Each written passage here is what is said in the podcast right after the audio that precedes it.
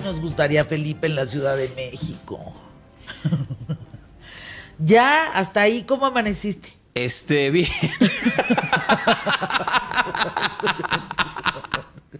bien, bien. ¿Para qué me ponen? Pero no lo dije yo, lo dijo el, El pseudo. el señor. El pseudo lord, el pseudo periodista y el pseudo, pseudo todo. Pero no hablemos de eso. Ah, bueno, sí, vamos a hablarlo, pero desde ver, otra perspectiva. A ver, Cuéntanos. eh, los cambios en los medios de comunicación Bueno, son, eh, son constantes y tienen y tienden a ser parte de una dinámica en donde el pleito es, pues aquí dirían liberales y conservadores, pero que es muy parecido en los Estados Unidos, pero más bien tiene que ver entre demagogos, entre demagogos y gente que cree en otro tipo de democracia y que se da a nivel mundial de forma muy constante.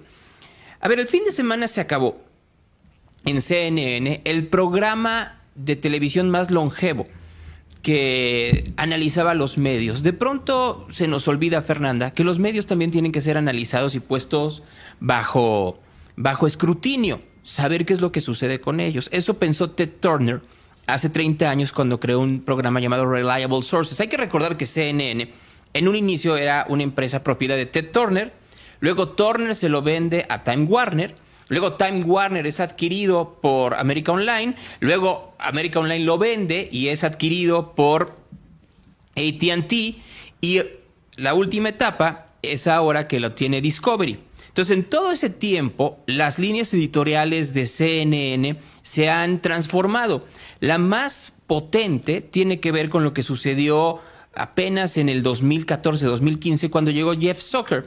Jeff Zucker venía de la televisión abierta, de la NBC.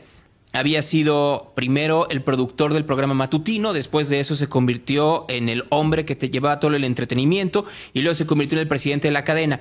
Lo corren porque lo compra una empresa de cable llamada Comcast y lo contrata Time Warner para que lleve CNN. Y el plan que tenía en un inicio eh, Jeff Zucker era hacer un CNN un poco más escandaloso, muy al estilo de los eh, canales de- deportivos como ESPN. Pero llega Trump. Y aquí hay que recordar algo muy importante. Y se vuelve aquello un zoológico. Pero sobre todo algo, hay que recordar que Trump, sí, la gente lo conocía porque había hecho libros y era socialité, etcétera, etcétera. Pero se vuelve un personaje mediático gracias a que hace un, programa en la NBC llamado El Aprendiz. Programa que fue ideado por Jeff Zucker. Entonces Zucker conocía muy bien a Donald Trump y ve que comienza a generar mucho rating para CNN. Lo que nunca esperaron es que real- en realidad Trump ganara la elección. Creo que no me escucharon cuando les dije que solo necesitaba cuatro estados y con eso lo hacía y fue los cuatro estados que ganó Trump. A partir de ese momento comienza una discusión mucho más profunda sobre la manera en la cual tenían que ser la relación de los medios con Trump. Y ahí sale la figura de Brian Stelter, este hombre que imagínate a un chavito de 18 años que está en la Universidad de Nueva York y hace un blog sobre medios.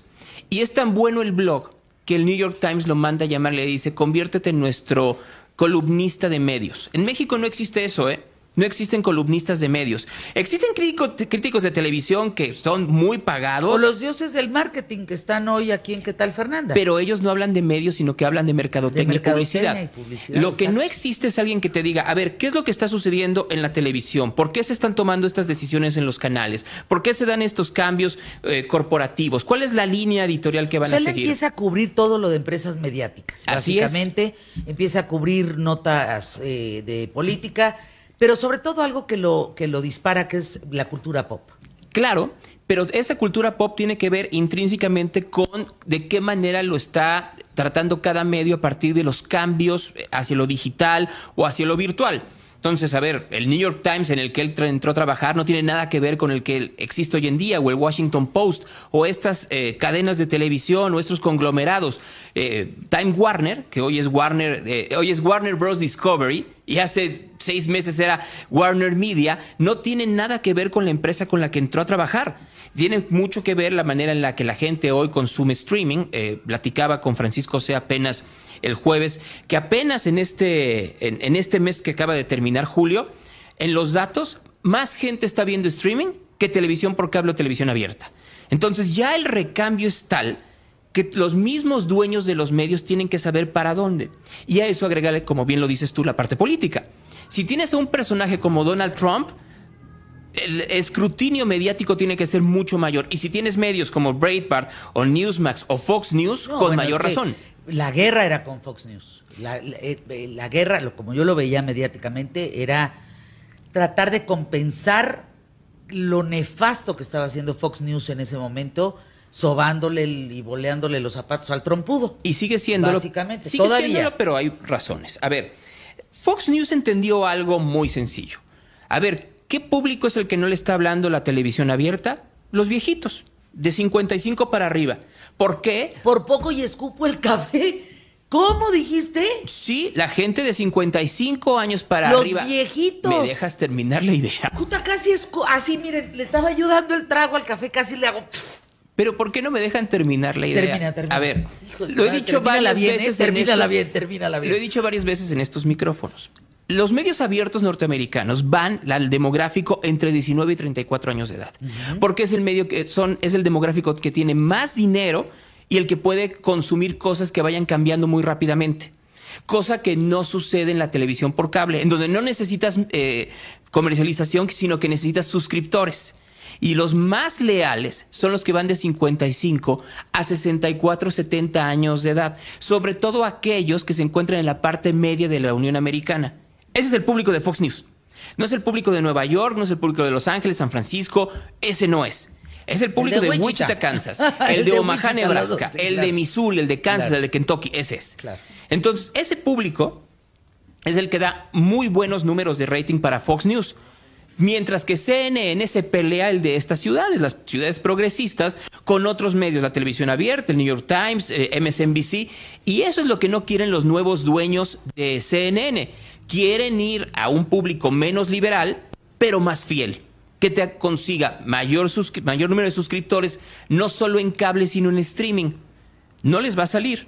Pero en ese cambio, dicen, tenemos que quitar a las voces más liberales o las más reaccionarias dentro del A las liberalismo. reliable sources. En este caso es Brian Stelter, el conductor de Reliable Sources, que ya le dijeron, adiós, te vas de CNN con una mano delante y otra atrás. Uy, no, eso está horroroso. No, no queremos saber nada de ti. Y el problema es otro, que no hay forma en donde hoy consiga trabajo tan fácilmente. Ahora bien, pues, lo que hace es abrir un podcast. Una de las partes importantes que él estaba haciendo era un newsletter, que en México no se utiliza tanto y debiéramos. No que pegó es- tanto el newsletter. Digo, en un principio, pero es que el correo ya es viejo. pero por correo electrónico. Por e- Imagínate pero- que por cada eso, noche Pero el correo ya es algo que difícilmente se usa. en México, pero en los Estados Unidos todavía mucha gente utiliza correos. Te doy un tip. En CNN lo que se utiliza es correos. O sea, si tú te quieres comunicar con alguien, tienes que tener una cadena de correos, cosa que aquí no se usa, para ir viendo efectivamente cómo va el desarrollo de una asignación. Y entonces vas viendo, ah, mira, se ¿Cuántos cumplió correos esto, esto. reciben al día? La gente que está. El público más inteligente en la radio y la televisión. ¿Cuántos correos? ¿Tú? Yo, 200. Yo 500. Eh, Me sirve uno o dos. A mí me sirven todos, porque todo es ¿En un serio? seguimiento. Claro, todo es seguimiento. El único que me sirvió a las 3 de la mañana fue ver que debo el seguro de mi casa. Ya, los demás los tiras a la basura. Pues, ¿Para qué lo quieres? Porque Muchísima propaganda, muchísima venta de cosas, eh, cancela suscripciones de cosas que dices, ¿y yo que, en qué momento pertenezco a este grupo de gente? A ver, David, mañana anota. Vamos a hablar de cómo desuscribirte y qué correos funcionan y cuáles no. Va. ¿Te parece? Y si el correo sigue de moda o no, y, y, qué, y qué reemplaza al correo, no en CNN, pero sí en otros casos. Y hablaremos de cómo tendríamos que utilizar newsletters en México para poder influir en la conversación. Bien, ayer cumplimos nuestra palabra y fuimos al Puyol. Así es. Oiga, no pasó mi tarjeta, no saben qué vergüenza. No, me dice Gonzalo, yo pago. No, hombre, ¿cómo crees, Gonzalo? Por favor, pues. Y bolas que no pasa mi tarjeta. No, pues sí paga, Gonzalo. Hoy nos toca el Rosetta. Hoy el Rosetta, mañana el Quintonil ¿Qué? No. ¿No? Ay, el máximo bistró. y entonces el jueves el Quintonil. Exactamente. Y Y, el luego viernes. Singapur. No, viernes Cancún. Pues ahí, en el Peters de Cancún. Que te lleven al Peters en Cancún. ¿Así, Peters? Así, que está en el centro de Cancún. Bien.